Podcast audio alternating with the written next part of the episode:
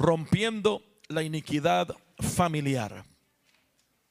Rompiendo la iniquidad familiar. Voy a, a, tratar de ser breve en todo porque queremos orar al final. Pero yo quiero que nosotros entendamos este tema, no nomás lo veamos y, y, ah, ya sé de eso. No, no. Rompiendo la iniquidad familiar. Se requiere hacerlo con inteligencia, con sabiduría espiritual que solamente Dios le puede entregar. Amén. Entonces, yo quiero empezar con una pregunta en esta, en esta hora y después vamos a ir definiendo algunas cosas.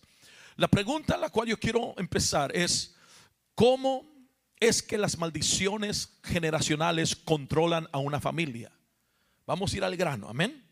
¿Cómo es que las, las, maldiciones generacionales controlan a una familia? Esa es una pregunta muy importante que nosotros nos tenemos que hacer. ¿Cómo es que una maldición viene, entra a una familia y la controla? Quiero que usted ponga mucha atención, amén, porque número uno, tenemos que entender de que hay un mundo espiritual, un mundo de los espíritus que yo le llamo. Este mundo de los espíritus está compuesto por diferentes jerarquías, rangos, ya lo hemos visto. Si usted está en la universidad, vimos toda una lista de todo esto. Pero estuvimos también viendo de que estos espíritus operan en ciertas áreas, ciertos lugares y otros son dedicados también a la familia especialmente. Estos espíritus que son dedicados a la familia se les llama familiar spirits en inglés, en español, espíritus familiares. Esa palabra familiar es una palabra muy importante porque esa palabra viene del latín que está relacionado con familia, literalmente, una familia biológicamente hablando. Entonces estos espíritus se han apegado, se, se, dedican completamente a la asignación que se les fue dado a operar en una familia o en una generación de familias. Entonces, cuando yo empiezo a mirar esto, me doy cuenta que esta palabra también llamado ah, espíritu familiar, eh, familia, pero también la otra definición en la cual nos expresa y nos, nos ayuda a entender que también quiere decir familiarización. ¿Está conmigo en esta hora? Entonces, la familiarización es algo, hermano, que este espíritu tiene con esa familia. Es decir, se acostumbra a esa familia se siente a gusto a esa familia, se siente hermano en casa, se siente parte de esa familia. Entonces hay espíritus inmundos que son espíritus familiares que lo que ellos hacen en su asignación que se les dio, hermano, es de que ellos entran a una familia, se quedan ahí por muchísimos años, pero ellos se creen, se dedican, son se creen parte de esa familia, tanto que se acostumbran a ella tanto de que se sienten a gusto allí, tanto de que ellos se sienten familiar con ellos. Ahora, esto es un problema muy grande porque estos espíritus lo que hacen es de que su objetivo es apegarse a esa familia y a sus generaciones. No se quieren ir, son asignados a ello. Cuando usted mira la liberación que Jesús explica en Lucas, usted va a mirar que en Lucas 12, verso 43, Jesús explica esta liberación y él dice, cuando un espíritu inmundo sale de un hombre, Nadie más lo explicó que Jesús. Eso fue algo impresionante. Él dice, cuando un espíritu inmundo sale de un hombre, anda, lugar, anda buscando lugares secos para encontrar reposo. Cuando no lo encuentra, regresa y dice, volveré a la casa de donde salí, a mi casa de donde salí. Eso quiere decir que estos espíritus están tan acostumbrados y apegados a familia de que regresan a la casa de donde salieron. Ahora, no está hablando de solo el individuo que fue liberado, ya lo hemos platicado esto, pero está hablando de la generación en la cual ese espíritu fue asignado a estar. Es por decir, eh, la Biblia nos habla de la casa de Saúl, la casa de David, la casa de, de Jonatán, está hablando de generaciones. Entonces cuando este espíritu expresa, eh, eh, volveré a mi casa de donde salí, está hablando de que él está asignado a esa familia, a esas generaciones. Entonces cuando yo empiezo a mirar esto, me doy cuenta que esta familia, eh, perdón, este espíritu lo que hace es apegarse tanto que este espíritu aparece aparece en todo. Aparece en el día del turqui, aparece en tu cumpleaños, aparece hermano cuando estás en vacaciones, aparece por donde quiera. ¿Por qué? Porque ha sido asignado a estar a ciertas familias. Está conmigo en esta tarde. Ok, entonces cuando empezamos a mirar eso, vemos que el trabajo de este espíritu asignado a la casa es un trabajo, amado hermano, de poder venir y causar en ese hogar, causar depresión, angustia, desesperación, suicidio, adicción, abuso, etcétera, etcétera, etcétera. Él no vive ahí de gratis. Cuando llega un espíritu, viene y provoca ciertas situaciones en la vida de esa familia y las repite en la próxima generación y las repite en la próxima generación y las repite en la próxima generación porque su asignación es de venir a hacer tres cosas solamente, matar, robar y destruir. Pero le tengo una buena noticia en esta tarde. La Biblia dice que para eso vino el Hijo de Dios a destruir las obras de Satanás. Alguien no me está oyendo en esta hora. Que no hay cadena tan grande que no se pueda romper y no hay prisión tan fuerte que Dios no la pueda desbaratar. Alguien grite amén a eso que no importa que tan grande es el chivo y el altar, hay uno más grande que eso y es el león de la tribu de Judá. Y cuando ruge, cuando ruge, el poder de Dios se manifiesta. Entonces empezamos a mirar, vamos a, vamos a la carga, que ese es el trabajo de estos espíritus. Ese es el trabajo de estos espíritus. Y cuando empezamos a mirar esto, nos damos cuenta de que esto es lo que está ocurriendo en magnitud en el tiempo en el cual estamos viviendo. Tú tienes que entender que hay situaciones que pasan en la familia que no son naturales, no son normales, son, son espirituales son provocadas en el mundo espiritual. El enemigo viene y provoca situaciones que no son, amado hermano, más que situaciones que se generaron en el ámbito espiritual para golpear el ámbito natural. Hay, hay desánimos que no son naturales. Hay enfermedades que no son naturales. Todo eso está en la Biblia. Usted lo puede leer. Cuando usted ha tomado la clase de demonología, usted va a entender todo esto. Que hay cosas, amado hermano, que no sucedieron dentro de la religión. Pero cuando llega Jesús al templo y empieza a predicar, hay manifestaciones. Pregúnteme por qué. Porque el nivel de tu liberación está bajo la voz que tú escuchas. Dios mío. Por eso no me puedo congregar en cualquier lugar. Ah, aquí está una en la esquina, voy aquí a la esquina. No puedo hacer eso. ¿Por qué? Porque el nivel de mi liberación depende de la voz que me está hablando. Jesus. My God, ok, ok. Entonces, cuando tú miras esto, te das cuenta, amados hermanos, que como pueblo de Dios, levante la mano el pueblo de Dios, hágale así, aleluya. Como pueblo de Dios, escuche bien, usted tiene que aprender a detectar ciclos espirituales negativos, patrones espirituales que pasaron en sus antepasados que ahora se están repitiendo. Usted tiene que detectar qué son esas características, esas luchas, esas enfermedades que operan en la familia. Usted yo escuché el testimonio de un hombre que decía, "En toda mi casa ha habido un espíritu de locura", decía él. Un pastor un pastor decía eso, un espíritu de locura que de pronto dice, eh, fuimos y llevé a mi madre al, al, psychiatric ward, al psiquiatra, ahí donde están, al manicomio. Y, y, la llevé al manicomio. Siendo pastor me sentía mal, me decía, pero la llevé allí porque quería ella matar los sueños de todos. Y ella decía, te voy a matar los sueños, voy a matar la visión que tienes, voy a matar la iglesia, voy a matar... Empezó a hablar en aspectos espirituales que iba a asesinar los sueños, la visión y los deseos. Entonces él se preocupó y dijo, pero ¿de dónde viene todo esto? Le hablo un profeta amigo de él y el profeta viene y cuando llega el profeta, el profeta la mira y el Espíritu Santo viene sobre el profeta y le da el Espíritu Santo la revelación en palabra de ciencia y le dice a la mujer, a la, señora, ya grande, en silla de rueda, le dice, eh, estoy viendo a un hombre alto, alto. Y, ese hombre es, es como color oscuro y, y, es como un indio. Y ella empieza a llorar y le dice, ¿por qué estás llorando? Y le dice ella, porque el que estás describiendo fue mi padre.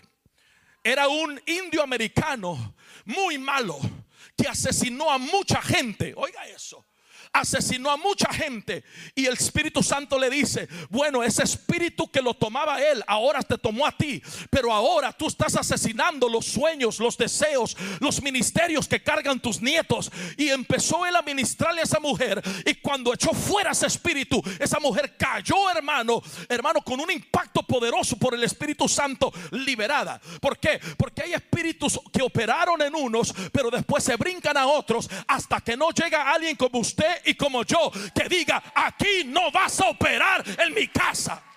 Ah, yo no sé si habrá alguien aquí violento que pueda decir, aquí terminó la maldición, conmigo terminó el rollo, hermano. Empezó él a operar en una dimensión poderosa y rompió la maldición de su madre. Ahora Dios lo tomó para romper, hermano, liberas y hacer liberaciones en toda la nación.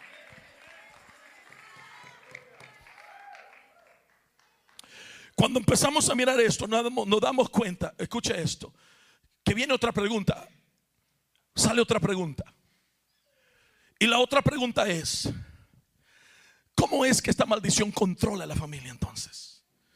Yo quiero que nosotros escribamos tres, si está haciendo notas, escriba tres pecados que yo le voy a entregar.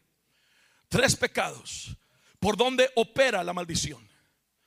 Pero yo voy a ver la intensidad de estos pecados, la intensidad, cómo va creciendo, creciendo, porque el pecado tú no lo puedes controlar. No más una, no más una. Tú no lo puedes controlar. Tú no lo puedes, el pecado no se controla, el, el pecado se confronta con la sangre de Cristo. El pecado tú no lo puedes controlar. Tú no puedes decir, ay, nomás un coqueteo. Chao.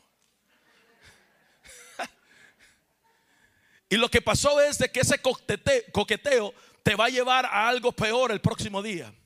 Y el próximo día algo peor. Y algo peor hasta que te encuentras en la cama con alguien que Dios nunca asignó a tu vida.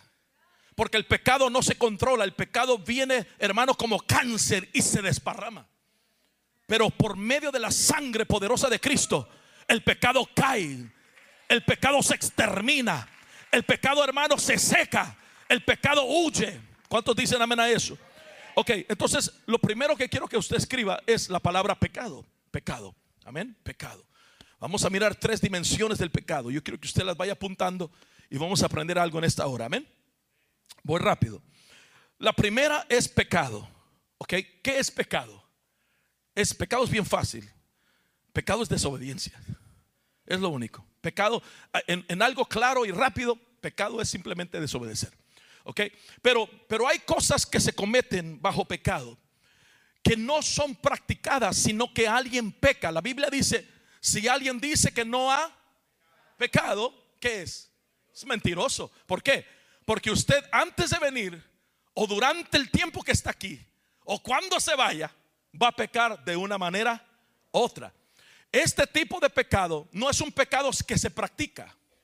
Este tipo de pecado es simplemente algo que se hizo, como dijo el chavo del 8, sin querer queriendo. En otras palabras, usted va manejando por la calle, ¡fum! se le mete un troque grande y usted empieza, hermano, a recordar el Día de las Madres. Usted tiene un problema. Eso fue un pecado que se cometió. Un pecado que se comete, se puede uno arrepentir. Porque el arrepentimiento inmediato trae también la remisión de ese pecado. Porque no fue un pecado que se practicó, es un pecado que se cometió. Y un pecado que se comete es un pecado también que puede uno arrepentirse de ello rápido y recibir la redención inmediata. Porque es un pecado. Si pecamos, pecamos todos los días, pero también tenemos un abogado. Amén. Ok, entonces usted está entendiendo esto, amén. Vamos rápido, no voy a definirlo todo porque no nos alcanza. Número dos, transgresión. Escriba transgresión. Transgresión es una palabra muy interesante y hemos explicado que la transgresión es un pecado que uno hace en contra uno mismo, en contra del cuerpo de uno. Pero vamos a irnos un poquito más allá, solamente para poder entender esta palabra transgresión. Esta palabra transgresión viene de la palabra traspasar. Grita conmigo, traspasar. Este tipo de pecado es un pecado donde traspasaste una limitación. Déjeme explicarle. En otras palabras, tenías el momento de parar, pero no paraste, seguiste. Usted ha visto de repente una carretera y mira usted allí, no trespassing. ¿Sí? No traspases. Ok, entonces alguien puede traspasar, pero no es prohibido, no es, perdón, eh, permitido. Entonces cuando tú miras la palabra traspasar, es alguien que pudo haberse detenido, pero no se detuvo.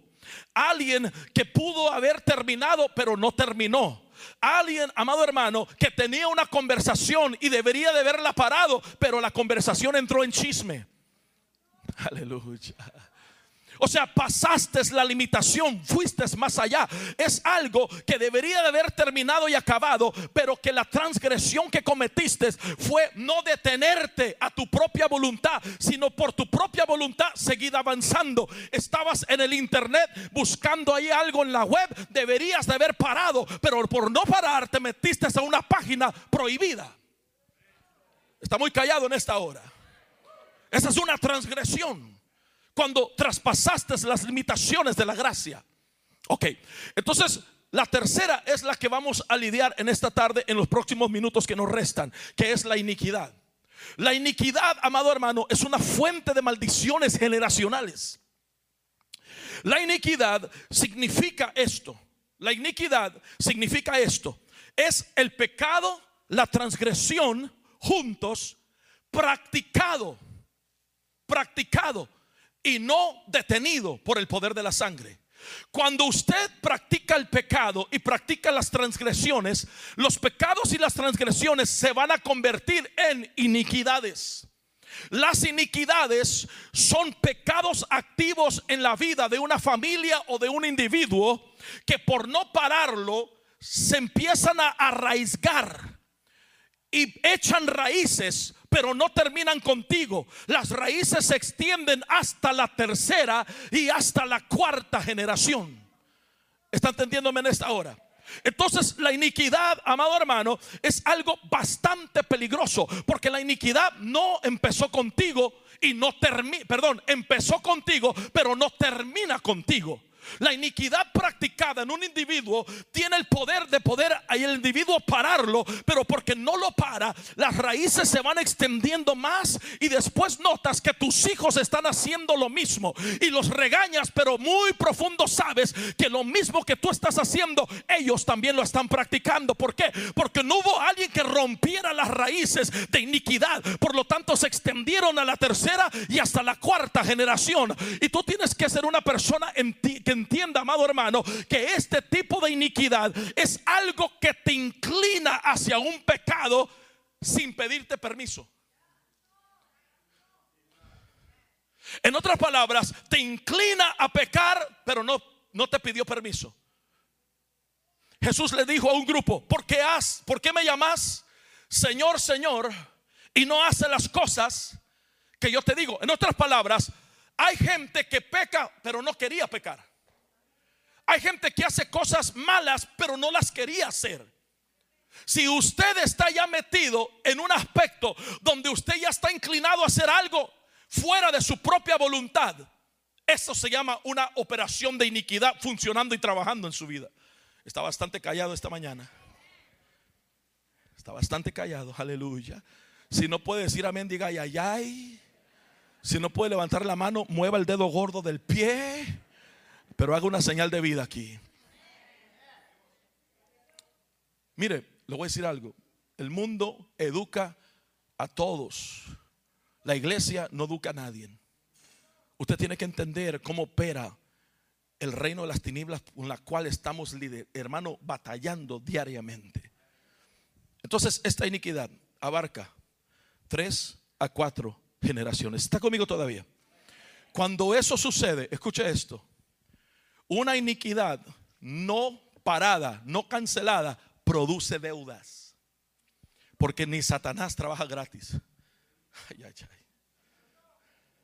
Lo voy a repetir. Cuando una iniquidad no se para, se producen deudas en el mundo espiritual. Porque ni el diablo trabaja gratis. Y hay deudas espirituales que el mundo de los espíritus va a querer reclamar, va a querer cobrar sobre las personas. Ahorita llegamos al poder de la sangre de Cristo porque yo sé que alguno dice, apóstol, pero eh, desde que Cristo derramó su sangre yo acepté a Cristo, todo es hecho nuevo. Mentira. Todavía anda chueco. Todavía anda chueca. Todavía andas como abanico viendo. Todas son hechas nuevas. Ahorita te voy a decir cuándo empieza ese proceso. Eventualmente todas son hechas nuevas, pero tienes que entrar en un proceso. ¿Está conmigo en esta hora? Ok, entonces yo quiero que veamos cómo Jesús enseña a orar. No en Lucas 11, pero en Mateo 6. Vamos allá. Capítulo 6, verso 9 al 12. Está conmigo en esta, en esta hora. Amén. Creo que los de, los de los que están en línea están gritando amén, gloria a Dios, aleluya, pero está muy callado aquí. Aleluya. Tu yugo es fácil.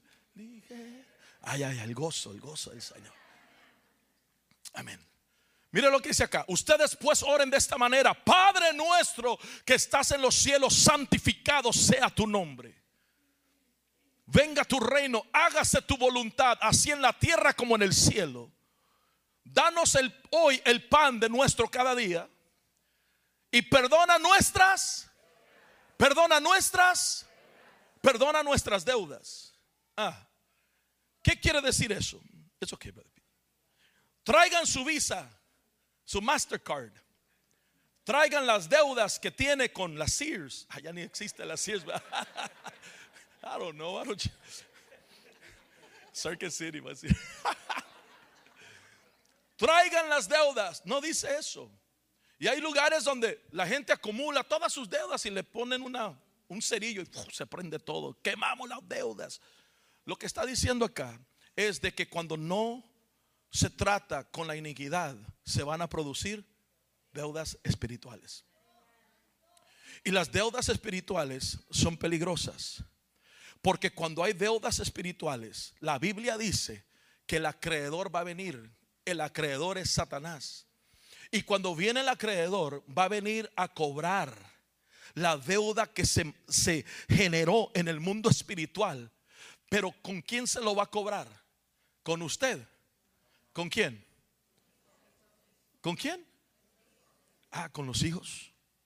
¿Lo quiere leer? Mire lo que dice Segunda de Reyes 4.1. Vamos rápido. Y una mujer de las mujeres de los hijos de los profetas clamó a Eliseo diciendo, su siervo, mi marido, ha muerto. Ok, ya no está, ya no está ese hombre, ya no está.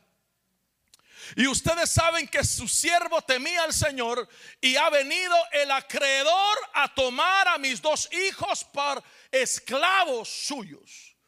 Entonces, aquí alguien murió, había una deuda espiritual ¿Y qué hizo el acreedor? Llegó y le dijo a la, a la esposa, ok, yo llegué a tu familia, pero ¿por qué? Porque ahora me voy a llevar a tus hijos como esclavos. Y hay muchos hermanos que andan esclavos espiritualmente hablando. ¿Por qué? Porque los padres no cancelaron las deudas por medio del poder de la sangre de Cristo. Por lo tanto, lo que estaba allí pendiente se traspasó a otra generación. Amados, es impresionante lo que hoy estoy ministrándoles. Solo alguien que nunca ha estado en una liberación y no ha estado involucrado, hermano, en actos, hermano, donde los espíritus están brincándose de una persona a otra, no entienden lo que estoy hablando. Hay espíritus, hermanos, que legalmente tienen la legalidad de poder entrar a la mamá, al papá, al abuelo, al hijo, y es una brincadera de demonios. Hace unas semanas usted miró esa manifestación aquí en la iglesia, como de uno brincó a otro y de otro brincó a otro se tuvo que juntar a todos para traer una liberación completa en la familia. En Colombia tuvimos que traer no solamente a la hija, pero trajeron, mire, en cuatro mil personas presentes en Colombia y de esas cuatro mil, dentro de la palabra profética que el Señor me había dado, vinieron la hija agarrada de la mamá. Ahora no era la mamá como la cananea clamando por la hija. Ahora era la hija agarrada de la mamá diciendo, yo no sé tú, pero yo no quiero estar así. Necesito que oren por ti y por mí. Y subieron hasta el altar. Y en ese día en Colombia fueron liberadas las dos agarradas de la mano. Alguien tiene que gritar el poder de Dios. ¿Por qué? Porque hay espíritus que se van a querer llevar a los hijos como esclavos. Pero en este día se cancela eso en el nombre de Jesús. Se cancela. ¿Por qué? Porque la verdad, conoceréis la verdad y la verdad os hará libre. En veces ni que orar por la gente tenemos que. Solo escuchar la verdad es rehusar cualquier obra de iniquidad y el poder de la sangre entra y se activa en la vida de la persona. Entonces, cuando vemos esto, voy rápido, saqueo, lo conocemos como el chaparrito que vivía en Jericó. Y cuando Jesús pasó por ahí, ¿ah? bueno, usted la sabe, ¿verdad?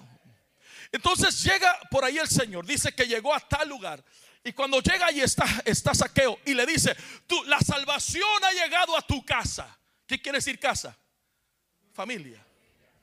¿Y qué hizo Saqueo? Se bajó del sicómoro, lo llevó a Jesús a su casa. Cuando estaba en su casa, la salvación llegó a su casa, llegó a su familia. Y este Saqueo, que era tranza, y él decía: el que no, el que no tranza no avanza, decía Saqueo.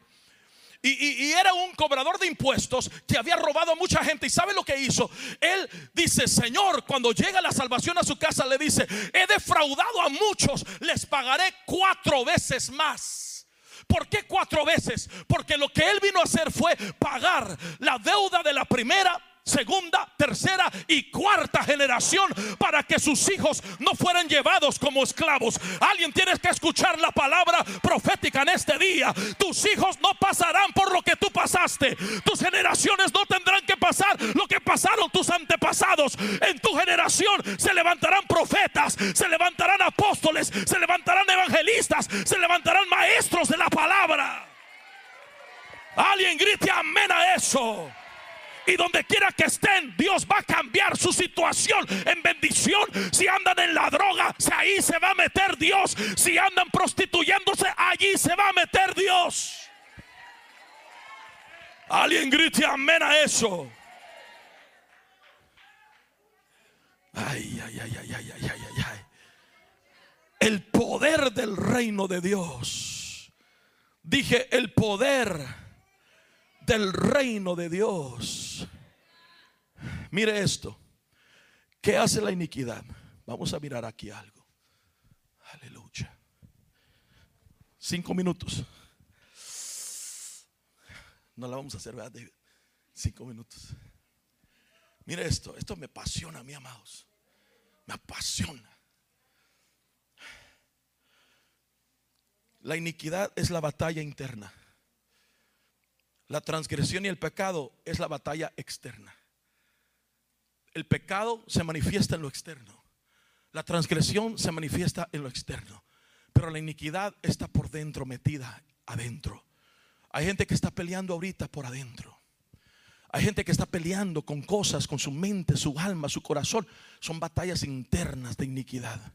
Son cosas, amado hermano, que el enemigo está haciendo dentro de tu vida, dentro de tu mente, tus pensamientos, tu alma, tus sentimientos, cargando amarguras, dolores, recuerdos, cosas, amado hermano, como, como, el, como el gadareno. ¿Se recuerda el gadareno? El gadareno está, el ganadero, dijo uno una vez, ¿verdad? Pero un ganadero es el que anda con las vacas, eso no, un, el gadareno. Estaba donde estaba ese hombre Estaban los sepulcros. Esto ya lo hemos visto. Ayúdeme, usted que ya lo sabe, que ya lo hemos analizado. Estaban los sepulcros. ¿Y, había algo mal con su físico? No, toda su batalla era interna. Pero ¿por qué estaba en, los sepulcros? Porque estaba allí conectado a las cosas muertas. Y hay gente que está conectada a cosas que ya no existen. Jesus. Y, y sabe que hay en un sepulcro. Ayúdeme. Hay una lápida. ¿Y sabe que hay en una lápida? Hay nombres. Hay gente conectado a nombres. ¿Y sabe qué más hay en lápidas? Fechas. Hay gente que no puede olvidar la fecha, Dios mío. ¿Y sabe qué más hay en, en la lápida? Recuerdos, dichos, cosas que pusieron de esa persona que está enterrada y está muerta. El problema del Gadareno era un problema interno. Estaba peleando una batalla interna que no podía soltar fechas, nombres, hermano, eh, declaraciones, cosas que habían dicho. Amado hermano, estaba luchando por adentro hasta que llegó Jesús. Jesus. Ay, ay, ay, dale un aplauso mi Señor. Él es la solución de cualquier problema que el enemigo haya, hermano, evolucionado en tu vida. Cuando llega Jesús, todo cambia. Todo cambia. Ahora, yo quiero que usted vea esto porque le decía a mis amados en la mañana que el Señor me, me mostraba y me revelaba algo impresionante esta mañana que yo nunca había visto, la verdad, nunca lo había visto. Y yo me gocé tanto porque sé que la pelea, hermano, por nosotros no solo fue en la cruz, en la cruz se derramó la sangre. Esas son las batallas externas, hubo una salvación por nosotros, una remisión por nosotros. Pero mire lo que dice Isaías 53, verso 5. Yo quiero que vaya para allá Isaías 53, verso 5. Y mis hermanos de producción me lo ponen acá. Mire lo que dice, ¿está listo? Pero Él fue herido por nuestras transgresiones, molido por nuestras iniquidades. Ve eso, ve eso. El castigo de nuestra paz cayó sobre Él y por sus llagas hemos sido sanados. El sacrificio de la cruz hizo todo por nosotros. Y esto lo tienes que entender, lo tienes que saber, lo tienes que reclamar. No, pero es que cuando Él derramó ya está todo listo. Ay, ¿por qué hay gente enferma entonces? Tenemos que reclamar ciertas cosas. Ahora, aquí está la cosa. En español se oye muy bonito, pero mire cómo en inglés dice esto. Porque cuando fui a, King James o a la NSPA, creo que era, en inglés, que es la más cercana a la original, me, quedé impactado con lo que dice. Yo quiero que lo leamos ahorita, hermanos, como dice Isaías 53, verso 5, el mismo, el mismo verso. Mire lo que dice acá. But he was wounded for our transgressions. ¿Sabe qué es wounded? Wounded es que fue golpeado y sangró. It's a wound, es una herida.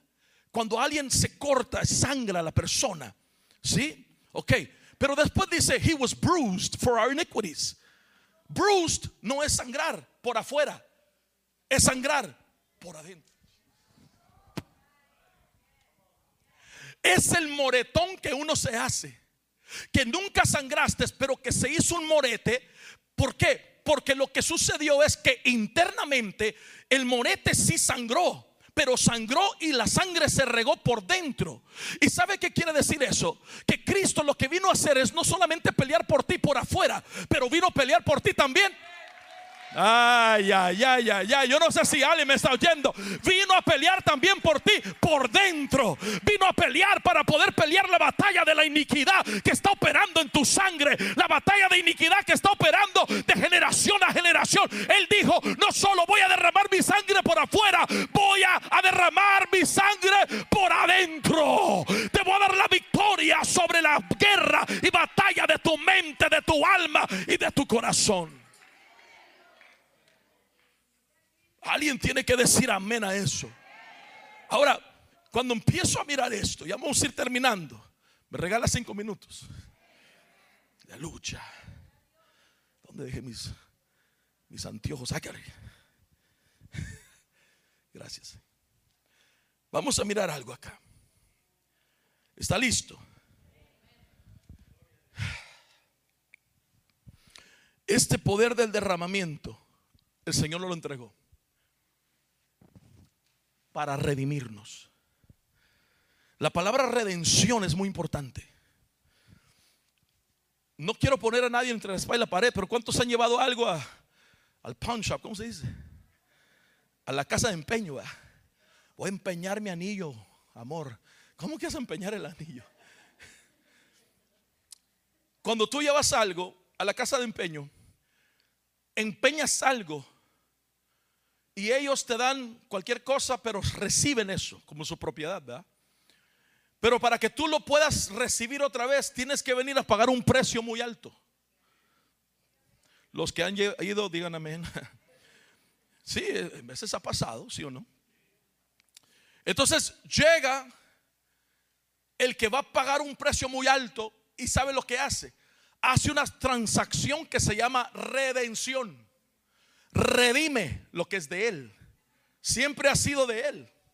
Siempre le ha pertenecido. Pero por una situación, en este caso, por el pecado, fuimos en, Adán nos empeñó. Cuando lleguemos, vamos a ¿Cuál es el Adán? No sé. Busca el que no tiene ombligo. Ah, bueno, vamos a ver. vamos a buscarlo, ¿verdad? Así todos, ahí tiene ombligo, no tiene. Adán nos empeñó en el pecado. Pero dice la Biblia que vino el postrer Adán, que se llama Cristo. Y pagó un precio muy alto. Y nos redimió del pecado. Nos redimió. ¿Para qué? Para volver a pertenecer a Él. Alguien alabe al Señor. Tú tienes que saber que el dueño tuyo se llama Jesucristo. Cristo pagó el precio por ti, por tu alma. Pagó el precio por tu casa, tu familia. Entonces, cuando vemos Primera de Pedro, capítulo 18 y 19, vamos a ir viendo esto y, voy rápido para terminar. Amén. Vaya, Primera de Pedro, capítulo 1, verso 18 y verso 19. Dice, ponga atención acá. Dice, ustedes saben que no fueron redimidos. No fueron redimidos de su vana manera de vivir. Heredada de sus padres. ¿De quién? ¿De quién? Dios mío. Dice como con oro o con plata. En otras palabras, no vengas a tratar de comprar tu milagro, tu redención. Lo que está diciendo el Señor, a mí no me importa tu dinero. Lo que yo hice por ti no tiene precio. Pero aquí hay algo interesante, dice, ustedes saben que no fueron redimidos de su vana manera de vivir heredada. ¿De quién? A ver, cuatro personas, ayúdenme acá arriba. Rapidito aquí. Uno, dos, no se van a trompezar, tranquilos. Ahí vienen, ahí vienen. Tres y cuatro. Gloria a Dios. Vamos para acá, mi hermano Alberto. Ahora le toqué a usted. Aleluya. Ok. Hermano Alberto es el papá de la familia. ¿Cómo se apellida la familia? Guzmán. Amén. Hermano Alberto tiene una hija que se llama Liz. Liz tiene un hijo que se llama Marlon. Marlon tiene un hijo que se llama Alberto. Entonces, aquí hay cuatro generaciones, todas viendo para acá. ya, ya, para allá. Hermano Alberto, en su generación, está lidiando con cosas. Porque todavía no ha llegado la noticia del Evangelio. Entonces está lidiando con situaciones en su vida que no sabe cómo controlarlas no sabe cómo, hermano, obrar, no sabe cómo actuar, no sabe las decisiones que tiene que tomar. De pronto, mi hermano Alberto se mete en cosas indebidas y empieza a experimentar cosas en su mente, en su alma, en su corazón. Está pasando por guerras secretas, cosas personales, pero nunca las rompió. Entonces, que fueron heredadas de sus padres. Eso lo toma inconscientemente y lo traspasa a la otra generación. Y ahora la hija de pronto está lidiando con lo mismo, pero ella ya vio al papá. Ella dice, es que así somos nosotros la familia. Mi papá es igual que yo. Y la gente viene y dice, ¿te pareces a tu padre? Sí, somos igual de tremendos. Entonces está ella operando y actuando bajo los mismos patrones de su padre que él nunca rompió, pero que se traspasaron a ella. Los mismos ciclos. Cada febrero se siente deprimido. Ahora ella cada febrero, si es cierto, papá, algo tenemos nosotros la familia, pero pues así somos. Y empieza a operar la normalidad en la casa. Ella no lo rompió, por lo tanto lo traspasó a su hijo. Su hijo empieza a lidiar con lo mismo, pero como él conoce a su abuelo y sabe cómo es la mamá, él dice, pues así es toda mi familia. Así somos la familia fulana de tal. De repente, él tiene un hijo y el hijo ahora está también pasando por lo mismo. El problema es que él es alguien que está en el presente, 2023. Y él casi no conoció a su abuelo. no, ya sería que tatarabuelo. Él, es más, ni lo conoció. Él casi no tuvo una relación con su abuela. Sin embargo, todo lo que carga en el presente son cosas que no empezaron con él, empezaron con otros enfrente de él. Pero que ahora él se encuentra en la, en la realidad presente, sabiendo, hermano, que algo tiene mal, que él no debería de pensar así. Yo soy mejor que esto. ¿Cómo de que así es la pobreza y ni modo? No, yo quiero superar, yo quiero salir adelante, yo quiero también tener mi carro nuevo, mi casa nueva, yo quiero arrebatar las bendiciones. Entonces, la cuarta generación está diciendo, rehuso vivir así. Habrá alguien aquí que puede decir, rehuso vivir de esa manera. Entonces él se encuentra en una batalla que tiene que cargar de tres generaciones que cayeron sobre él. Sin embargo, el hambre que él tiene va a ayudarlo a ir a la solución que es Cristo. Para que cuando él lo rompa, ¿Sabe qué? Sus hijos no pasarán por lo mismo.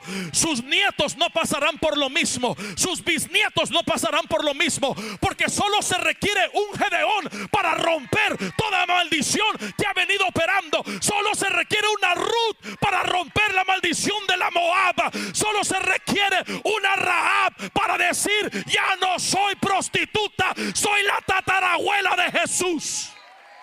Jesus. Ahora, ahora, imagínense, regresemos a mi hermano Alberto. ¿Qué hubiera pasado si mi hermano Alberto dice, reprendo, cancelo, echo fuera, yo no voy a vivir así? Y encuentra a Cristo, que ya lo encontró, aleluya y Cristo viene y trabaja en su vida, reforma, hermano, transforma, lo hace de nuevo. ¿Qué va a suceder allí? La bendición que se va a acumular, ¿a quién se la va a pasar?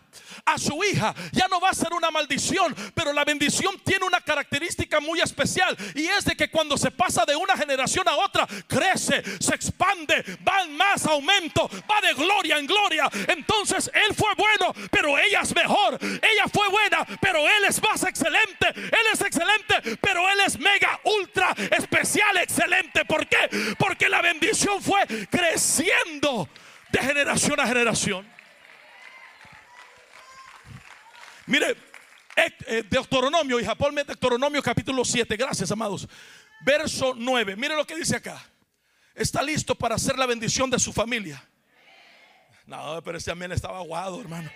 Está listo para hacer la bendición de su familia. Mire lo que dice acá. Bueno, vamos a irnos a, español, porque ah, ahí está. Ok, ok. okay. Reconoce pues que el Señor tu Dios es Dios. ¿Cuántos reconocen que es su Dios? That's the first thing. Es lo primero. Yo reconozco que Él es mi Dios. Ok. El Dios fiel que guarda su pacto y su misericordia hasta cuatro generaciones. Hasta cuatro generaciones. Alguien tiene que alabar a Dios hasta mil generaciones. La iniquidad abarca cuatro, pero la bendición de Dios abarca mil, mil. Alguien grite mil. Mil generaciones. Devil, you should have killed me when you had a chance. Me hubieras derrotado cuando tenías la oportunidad, pero ahora he entendido un secreto y el secreto es que mi bendición no para en la cuarta, sino que va hacia la mil. Dios mío, Dios mío, Dios mío. Alguien alabe a Dios por un momento. Ya tengo que parar. Oiga esto. Pablo le dijo a los romanos en el capítulo 3, verso 23, que fuimos justificados. ¿Sabe qué es la palabra justificación? Es tomar a alguien y perdonarlo como si nunca lo hubiera hecho. Jesus. Eso es lo que derrota la culpabilidad. Eso es lo que derrota el espíritu que trata de venir en contra de ti y recordarte tu pasado. Cuando se topa con la justificación de Dios no encuentra huella, no encuentra evidencia, no encuentra nada. ¿Por qué? Porque fuimos justificados. Ok, la bendición de Dios anhela derramarse sobre toda la familia. ¿Sabe por qué? Porque Dios es un Dios que piensa en familia. Dios nunca es un Dios que piensa en un individuo. Piensa en familia. El Dios de Abraham, Isaac y de Jacob. El Dios que le dijo a Abraham, tu descendencia poseerá las puertas de tu enemigo. Aleluya. Él es el Dios que cuando escribieron Mateo capítulo 1, se registraron las 14 generaciones primero. Porque es un Dios que piensa generacional. Yo termino en esta hora. Para unos es un recordatorio. Para otros puede ser una revelación. Pero lo que sí les quiero decir es que Dios está interesado en nuestra casa. No cometas el error este martes de abrir puertas al enemigo. Por eso en la noche aquí va a haber un festival en el estacionamiento para que tus hijos vengan a un lugar sano, para que los maestros del ministerio los atiendan, para que haya, hermano, una educación de por qué es que tenemos cuidado con este tipo de cosas. Dios nos quiere bendecir, pero la bendición debe de durar por generaciones. Que lo que Dios me dio a mí lo haga más mi hijo. Mire, yo duré no sé cuántos años para ir a predicar, hermano, a otro estado. Joshua ya va a predicar conmigo a Uruguay, va a estar predicando a los jóvenes. Y, y no piense que, ay, es que el apóstol lo metió allí. No, me lo están pidiendo, me lo pidieron. Yo dije, ¿Cómo te sientes, hijo? Vamos a orar. Una semana dice, I'm ready, dad. Démosle. Colombia, oiga, Colombia lo quiere que quiere que regrese otra vez a ministrar. Él yo voy, veo a mis hijos espirituales, Pastor Marlon ministrando conmigo para arriba y para abajo. Vamos a ir a las Filipinas en marzo, primero Dios, eh, o en mayo, perdón, a, a la conferencia más grande del sur de Asia de jóvenes. 17 mil jóvenes llenan el Astrodome cada año. Ese lugar se sacude con el poder de Dios. Pero cuando vamos el domingo, se van ellos a ministrar. Se fue, la otra vez se fue Ricky, no sé dónde está Ricky. Se fue a ministrar con Raquel a otro lugar. Otros hermanos se fueron a otro, otros a otro. Cinco misiones por todo Filipinas. Yo me quedé con mi esposa en la, en la central, estuvimos predicando allí. Después en otra ocasión nos fuimos a otro lugar, y estaba fue a otro lugar con nosotros, pastores de 17 años pastoreando iglesias más grandes que esta. Hambre por Dios. Es que no me saludaron. No tenemos tiempo para eso. Aunque tu padre y tu madre te dejaren, aunque no te saluden, Nunca pierdas la convicción de quien tú eres. Porque el enemigo puede usar algo así. Ni siquiera fue intencional. Pero el enemigo lo utilizó para atorarte por años. No, no hagas eso. Arrebata tu bendición. Tómala. ¿Cuántos gritan amén? Escuche esto. Voy a terminar y después quiero orar por usted. Cristo derramó su sangre. ¿Cuántas veces derramó su sangre? En la cruz del Calvario Siete veces derramó su sangre. Derramó su sangre siete veces en todo su cuerpo. Desde la circuncisión al octavo día, de los azotes en su espalda, de los jalones de la barba,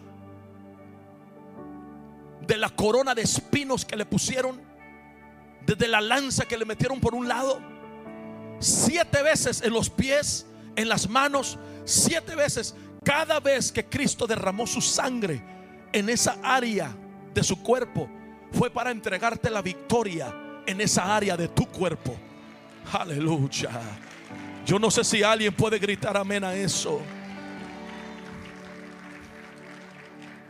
En las manos para que todo lo que toques prospere. Usted me puede llamar loco, pero yo vivo así. Yo, Señor, si yo estoy pisando esta tierra, esta tierra es bendecida. Es una tierra santificada, no por mí, pero por el sacrificio que hiciste en la cruz y el derramamiento de sangre que hubo en tus pies. Ahora yo soy parte del cuerpo de Cristo, por lo tanto, esta tierra es bendecida. Usted tiene que llegar a su vecindad y echar fuera demonios y decir, se va el crimen, se va la violación, se va la prostitución. Ahora te ordeno que salgas. Tú debes de vivir en paz donde tú estás. Bendecido. Cuando salgas de este lugar vas a ir a comer el restaurante va a estar vacío, pero cuando llegues tú, voltea para atrás y va a ver la línea de gente. ¿Sabe por qué? Porque el bien y la misericordia te seguirán todos los días de tu vida. Y donde quiera que tú vayas, ahí la bendición te va a seguir. Alguien grite amén a eso. Póngase sobre sus pies, por favor.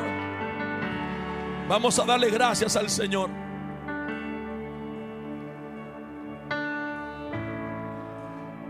Dios mío, te amamos. Vamos a terminar el momento, hermano.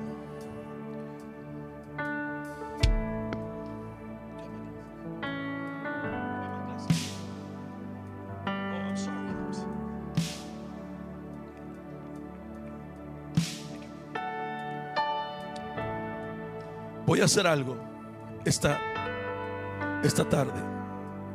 Yo sé que siempre tenemos un llamado al altar y siempre el Espíritu Santo siempre nos bendice, amado. Siempre Dios está haciendo algo muy lindo y agradecemos al Padre porque sin Él no se puede hacer nada. Somos solamente nosotros inmerecedores, pero nos hicieron merecedores. Por su gracia lo recibimos.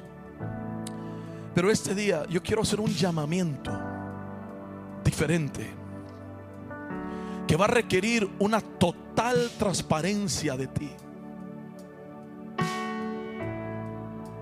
Tienes que ser honesto contigo mismo, porque a Dios nadie lo engaña.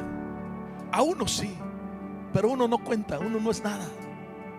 Pero a Dios quiere tu corazón en esta hora. Y el llamado es que si esta palabra resonó en tu espíritu y tú reconoces que hay cosas en tus generaciones que se vieron repetidas, y estás en peligro a que se vuelvan a repetir en las que vienen, yo quiero hacer un llamado en esta hora a este altar. No tengas pena, porque te voy a decir un secreto. Todos están batallando con algo. Si no has sido entregado a Cristo, todavía se está batallando, te aseguro. Entonces, esta hora vamos a hacer una oración. Este altar está abierto. Puedes pasar puedes pasar. Dios poderoso. Yes, Jesus.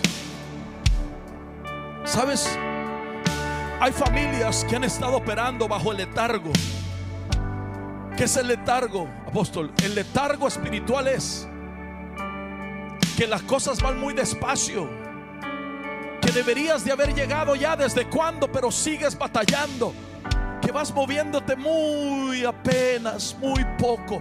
Y Dios dice, voy a quitar el letargo de tu vida, voy a remover el estancamiento, voy a remover la pereza espiritual, lo que no te permite avanzar en el reino, lo voy a remover, lo voy a quitar las ganas las tienes, el deseo lo tienes, pero hay algo, un espíritu de letargo que está estorbando lo que Dios quiere hacer en tu vida.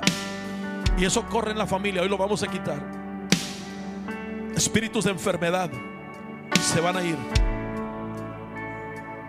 En el nombre de Jesús. La depresión que ha estado operando en tu casa ya no va a reinar ya la depresión, va a reinar Cristo. En el nombre de Jesús. Vamos a hablar en un momento. Siguen pasando, siguen pasando. Yo sé que se va a llenar más este altar. Si me ayudan mis amados a acomodar a todos. Pero esto tú ya no lo puedes tolerar en tu casa más. Ya no lo puedes tolerar porque ahora lo que ves con tus hijos es un espejo de ti misma, de ti mismo. Pero hay solución, dice el Señor. Es el poder de la sangre de Cristo que puede venir a redimir puede venir a, quitar, a remover lo que el enemigo ha estado haciendo en tu vida. Hoy yo te digo que irás de gloria en gloria, de poder en poder. A partir de este día, levanta tus manos, vas a avanzar en el reino. A partir de este día, todo bloqueo se va a remover. A partir de este día, toda legalidad que el mundo espiritual quiso poner sobre tu vida, ahora vas a renunciar a ello en el nombre poderoso de Jesús. En el nombre poderoso de Jesús. Gracias, Señor. Levanta tus manos.